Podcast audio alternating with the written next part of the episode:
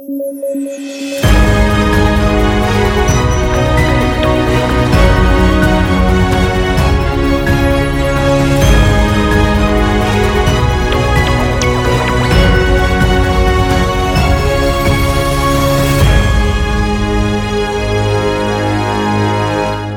Noches, estamos en Debate, el podcast de coyuntura de sudaca.p. Yo soy Pablo Benza, estoy como todas las noches con Alexandra Ames y David Rivera para comentar las noticias más importantes del día y hoy día tenemos una encuesta de Datum que, eh, bueno, ha, llegado un poco a este, ya empezar a, uno, ratificar tendencias. Forsyth cae 10 puntos respecto a octubre. Este, y además cae, eh, digamos, en, algo que la mayoría de gente ya preveía.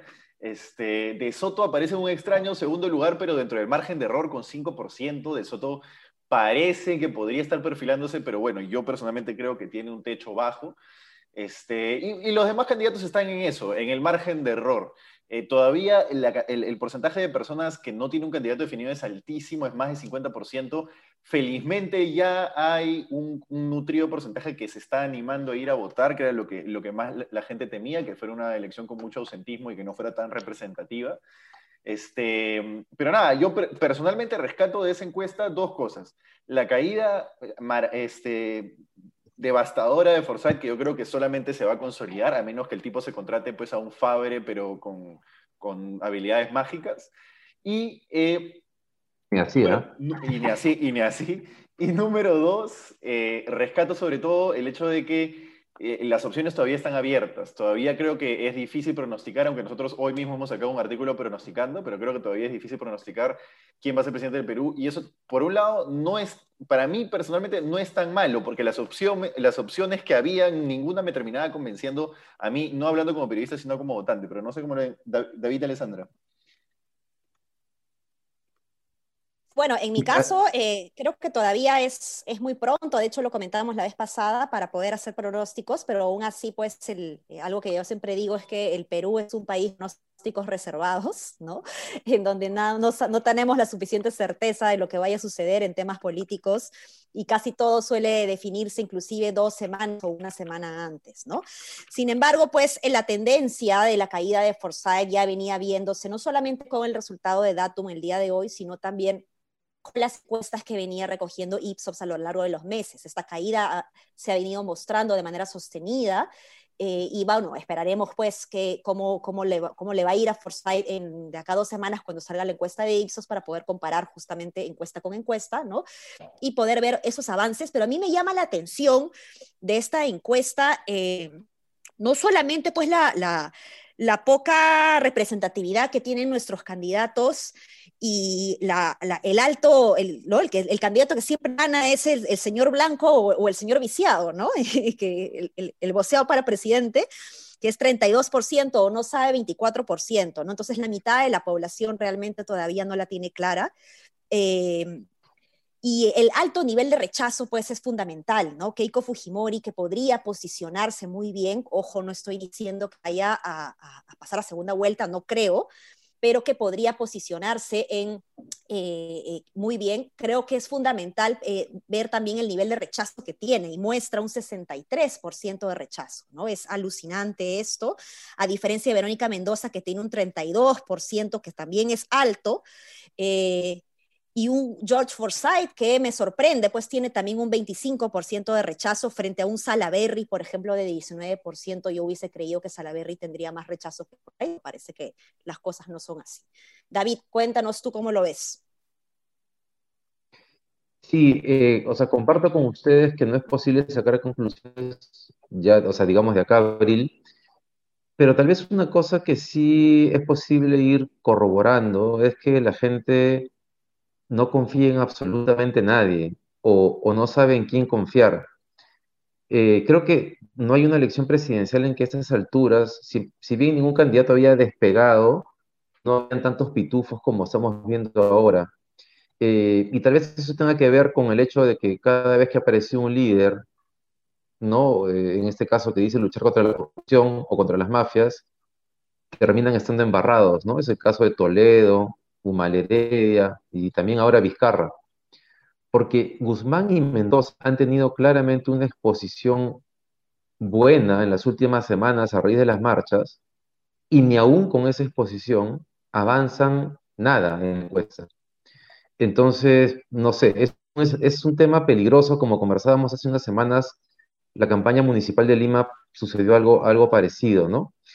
Eh, lo de Forsyth es interesante porque además no ha pasado nada con Forsyth, es decir, no hay una, no hay una denuncia, no hay un los matamos menos, entonces eso hace que creo que la caída sea mucho más interesante o, o, o afirmar que no, que no la puede revertir, porque es como si la gente se hubiese dado cuenta que no hay nada nuevo ni sustancioso con él. Que no tiene nada que mostrar. Y para terminar, exactamente, y eso es bien difícil de cambiar. Y voy yo a un creo tema, que sí es un ejemplo, error, David, ¿ah? yo, sorry que te interrumpa, pero yo creo que sí, ha tenido un error ahí George Forsyth, eh, que es la falta de contenido, ¿no? No, no sabía mostrar contenido. sí, eso, eso voy a de sustancia, justamente, pero creo que es un tema intrínseco a él. O sea, no hay, o sea, no es, es un tema no corregible, no hay discurso político. Eh, entonces, si no hay discurso político, no tienes sobre qué trabajar, es, es muy difícil. Y, y- y solo cierro con lo, con lo, con lo de Soto. Es el margen de error en el último mes, pero digamos en los últimos meses como que va subiendo puntito, puntito, puntito, ¿no? Y tal vez, y esto es pura especulación, para la gente sea como el nuevo de la escena política. Todos los demás son conocidos y la gente esté buscando ese nuevo que pueda representar algo de seriedad o confianza, que no es que yo piense que De Soto sea el mejor candidato, pero también la gente lo percibe como el peruano exitoso, intelectual y que tal vez puede aportar algo nuevo. Tampoco creo que vaya a despegar, pero son hipótesis para, para lo que se va conociendo de las encuestas. Sí, de- decir que le- eh, De Soto es el outsider es, es- es complicado, ¿no? Porque viene estando en la escena política del país por lo menos 30 años. Ahora, si revisas un poco, el, desmenuzas un poco su No, para ti, para mí, pero no para la gente. eso es verdad, eso es verdad, O eso es sea, hay verdad. que distinguir lo que es para ti, para mí que estamos informados con, con la, gente. Y, no, y no usé la palabra outsider por eso mismo, sino como el desconocido, ¿no? Porque no creo que vaya a ser, pero todo es relativo. O sea, también, lo, o sea, lo que está ahí, como tú mismo decías, Pablo, no te convence. Entonces es como que algo va a despegar, pero no sabemos quién. Ahora, si desmenuza su voto, él está principalmente en el AB y en el D casi nada, ¿no? Y yo creo que tiene el típico perfil al- de la persona a la cual le cuesta pegar entre los sectores más populares. Vamos a ver, porque a- por, por- por lo menos sí tiene una retórica que sí Cierto. podría apuntar a esos sectores, pero él, persona, viejo blanco con plata, que además es absolutamente memeable, es muy difícil que pegue. Pero bueno, vamos a ver.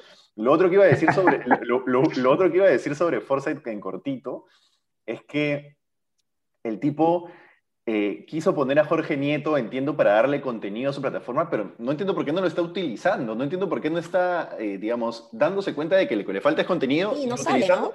y utilizando a la gente que puso para tener contenido, ¿no? O sea, no, no, no, no, no, no, no me cuadra. Sí, es verdad. Sí, es verdad. Hipótesis también, solamente es, hipótesis, ¿ah? Pero te- tengo la impresión que Forsyth, eso que hablábamos la semana pasada, ¿no? Al no ser un- una persona con convicciones, ni visión, ni nada por el estilo, en las marchas estuvo clarísimo sus idas y venidas, ¿no? Que sí, o sea, que ya que hay que aceptar la, eh, hay, hay que aceptar a Merino, luego no, mejor que se vaya Merino. Entonces, fácil, el mismo Forsyth está en unas pugnas internas entre un partido conservador, su papá conservador, y un sector del partido que más, va, que más bien lo puede estar animando a, a otras posiciones. Pero a nuevamente es hipótesis. Igual todavía, pues, este, yo me imagino que Nieto como candidato, eh, con- como candidato al Congreso. Se está, se está guardando un poquito también, ¿no? Todavía no es momento para, para salir en mes, todavía no, no, no se calienta la candidatura congresal, ¿no? La Creo pregunta que, es si se está dando cuenta que que cometió un eh, error, ¿no? todavía en... Eso es sumamente punto. importante. Eso es sumamente importante porque si no llena de contenido su discurso real, eh, no va a, poder recuperarse de, la caída que está teniendo. Algo que me llama la atención de la encuesta, eh, que está relacionado con la intención de voto, es eh, la posición sobre la postulación de Vizcarra. No sé si lo vieron, pero un 56% de la población está de acuerdo con la postulación de Vizcarra. Ahora, que está de acuerdo con la postulación de Vizcarra no significa que un 56% de la población vaya a votar por él. ¿no? Una cosa es estar de acuerdo y otra cosa es animarse a votar por él. Pero sí me sorprende que un 46% decida eh, o piense que el motivo por el que Vizcarra postula es para proponer reformas. Entonces todavía tenemos muchos Vizcarra lovers que mm. creo que pueden ayudar mucho a un Daniel Salaverry que esta vez ya se presenta con un 3%. Ojo, va creciendo de un hito en un hito cada en cada encuesta y en el grupo C tiene 4%, tiene 4% AB, 3% en el nivel C eh, es, es, bien interesante ahí eh, la, la, la, jugada, cómo o sea, Daniel Salaverry pueda utilizar o capitalizar esto a su favor, porque sí vemos que hay una posibilidad de arrastre acá interesante, ¿no? Sí, importante lo que, lo que, lo que dice. Sobre Nieto tenía, tenía una duda. ¿Se puede renunciar a las candidaturas al Congreso? eso, sería, eso sería puedes, pero... no. dilapidante, ¿no? Sí, sí, sí, sí. Bueno, interesante lo que mencionas de, de, de Vizcarra y Salaverry, es un dato importante de la, de la encuesta, ver cómo Salaverry, o sea, cómo van a hacer el trabajo para alinear la imagen de Vizcarra con la de Salaverry Somos Perú, ¿no?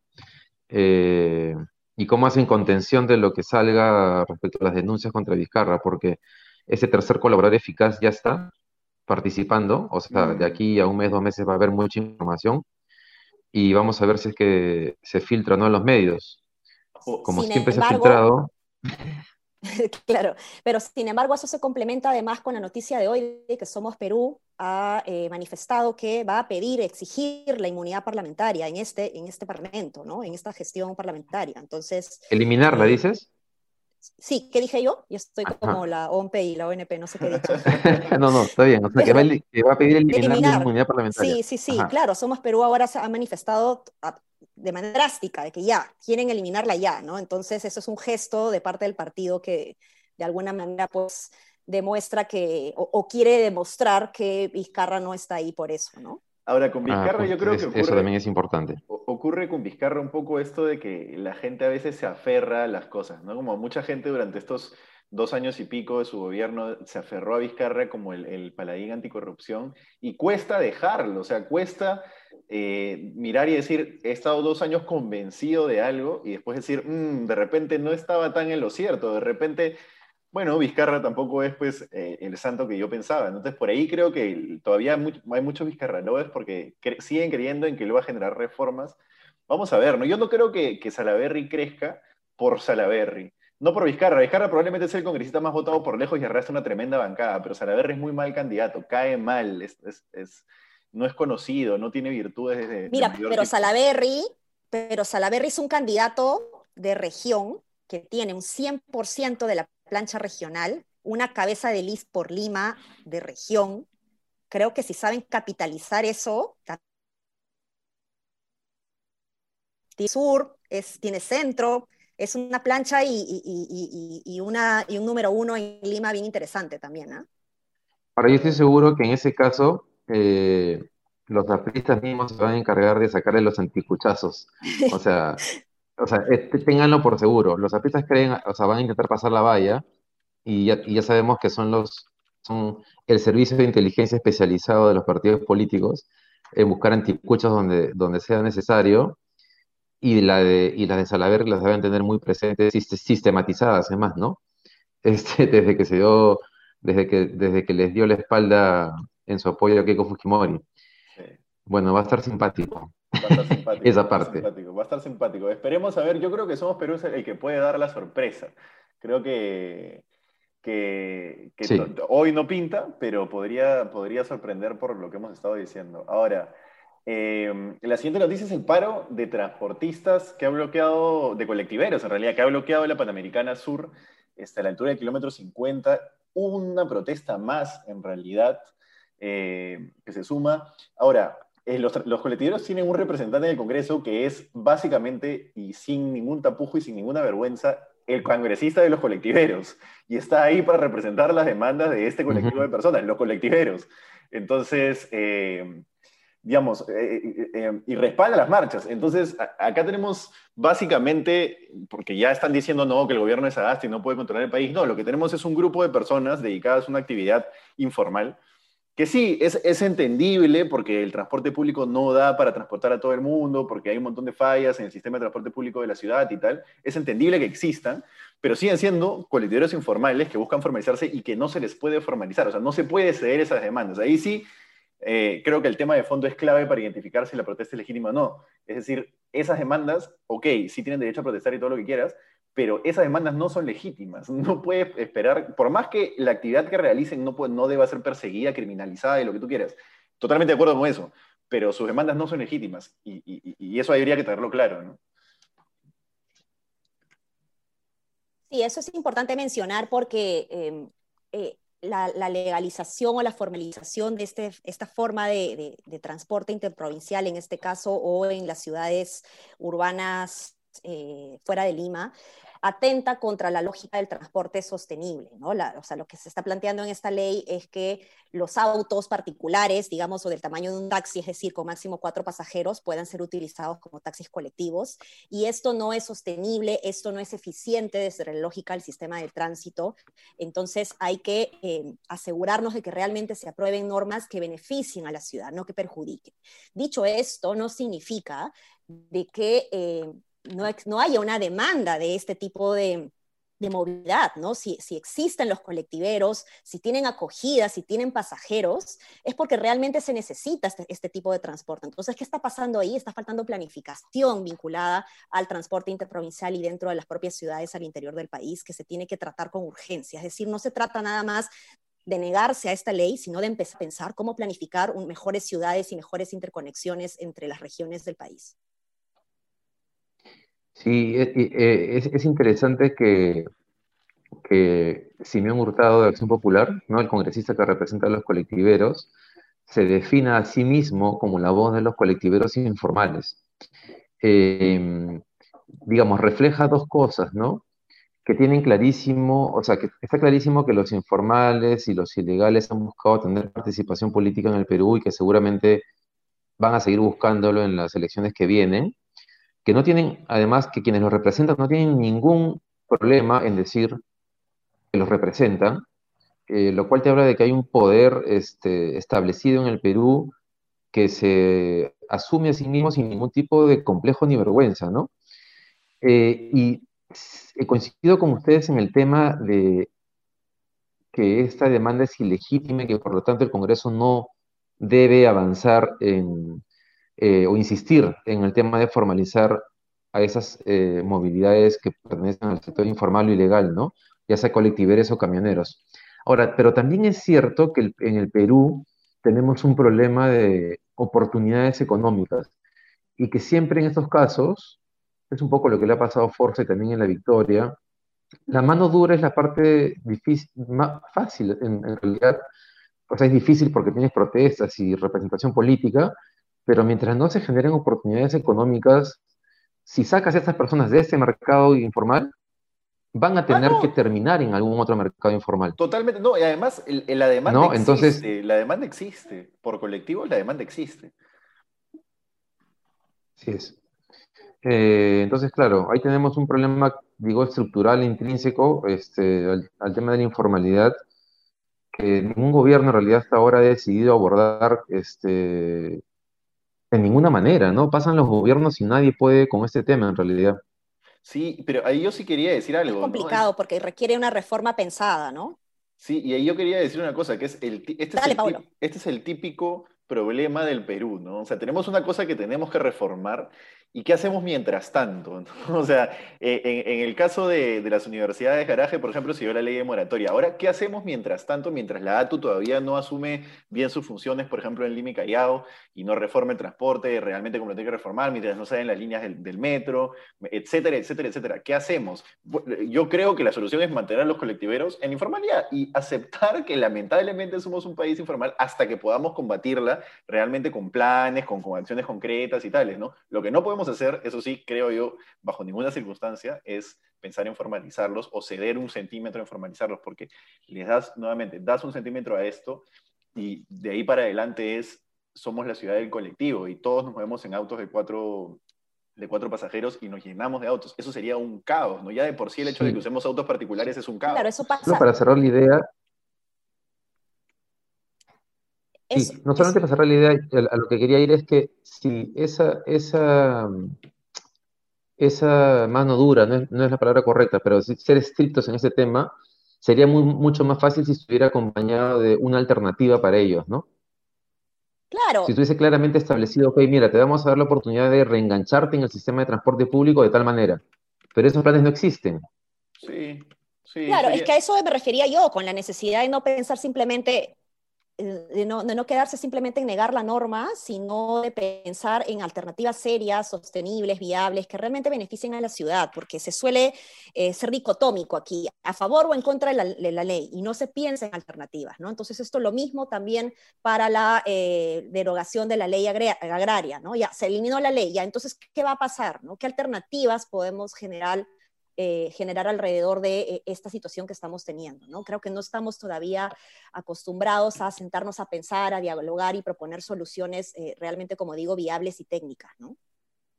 Oye, Paolo, este, discúlpame, este, como que enganchamos para el otro tema, quería comentarte que tal vez no sea casualidad que el mismo que el, congresista que habla hoy día nuevamente de la posibilidad de vacar a alguien que no sabemos a quién quiere, a quién quiere eh, vacar, Ricardo Burga, ¿no? Que fue el que vacó, el que promovió también la vacancia contra Vizcarra y que Merino asuma eh, la presidencia de manera ilegal, es del mismo partido político que congresista que representa a los taxistas colectiveros informales y que, detrás de estos movimientos, si bien, hay muchos intereses, también está la informalidad o la ilegalidad tratando de tomar el, poder, ¿no? Ya sea de universidades públicas, de transporte o donde sea, pero hay una fuerza ahí este, intentando tener control, digamos, del, gobierno del país o de la ciudad. Yo creo que es un reflejo total. Sí, así es. y hoy día... La gente se escandaliza porque dice, no tienen respeto por la institucionalidad, estos congresistas, ningún respeto. Pero hermano, ¿qué institucionalidad? Si representan precisamente a sectores que no tienen respeto por la institucionalidad porque no forman parte del Perú institucional, ¿no? Representan a sectores que no forman parte de lo que la institucionalidad peruana prevé para el país, para que, además la, lo prevé para un sector muy chiquito del país, ¿no? Entonces, creo que es, clave, ¿no? Y enlazamos con el último tema y ahorita te doy, te doy el pase, Ale, que es, claro, se ha escuchado un audio del congresista Ricardo Burga diciendo que hay un proceso para vacar a una señora. Que, puede, que, bueno, vacar no aplica ni para Mirta Vázquez ni para Violeta Bermúdez, pero podría estarse refiriendo a alguno de los alguna de las dos. Sí, justo hoy, como menciona David un poquito también en, pleno contexto del paro de colectiveros, se filtró el, micro, ¿no? Él no se silenció en una sesión de una comisión en el Congreso en donde eh, Burga dijo algo así como, ya, vamos a vacar a la señora, ¿no? O hay que vacar a la señora. Entonces, eh, suponemos que esto puede estar vinculado a eh, la presidenta del Congreso, podría ser también a la Premier, no se ha usado realmente el término adecuado con vacancia, ¿no? porque en este caso cabría censura, pero eh, suponemos que en todo caso estaría relacionado con eh, la, presidenta del, Congreso. ¿no? Así es. Entonces, claro, estos poderes informales y legales están intentando, son parte de los, de los, de los movimientos para tumbarse todo aquello que representa el poder formal del Perú. Si consideramos que el 70% del Perú es informal, esos poderes son muchos, ¿no? Son varios. Eh, y, bueno, y si consideramos además el tamaño de la ilegalidad en el Perú, como la tal ilegal, la minería ilegal han crecido además del, narcotráfico, esos poderes están ahí, van, van a seguir estando ahí y van a seguir generando los problemas que les toque generar, porque como bien dices, Paolo, este, el, el, el, el Estado formal no los representa en lo más mínimo. Entonces, no se les puede pedir que se sientan representados por ese poder, ¿no? Totalmente. Digamos, se, los podemos pedir, pero digamos, es un acto de buena voluntad, es un buen deseo, pero y va a quedar solamente ahí. Así es. Sí, así, es. es. que tenemos una especie de, de, David versus Goliat en el sentido de que el poder formal todavía es muy chiquitito, no solo en cantidad, sino en calidad, en la capacidad que tiene para realmente eh, luchar contra esta informalidad, que es una institución mucho más arraigada en nuestro país. Así es. Nada, se nos acabó el tiempo. Muchísimas gracias, Alexandra. Muchísimas gracias, David, por haber comentado las noticias más importantes de hoy. Y nada, nos encontramos como todos los días mañana a las 7 de la noche. Gracias. Hasta mañana, nos vemos. Gracias.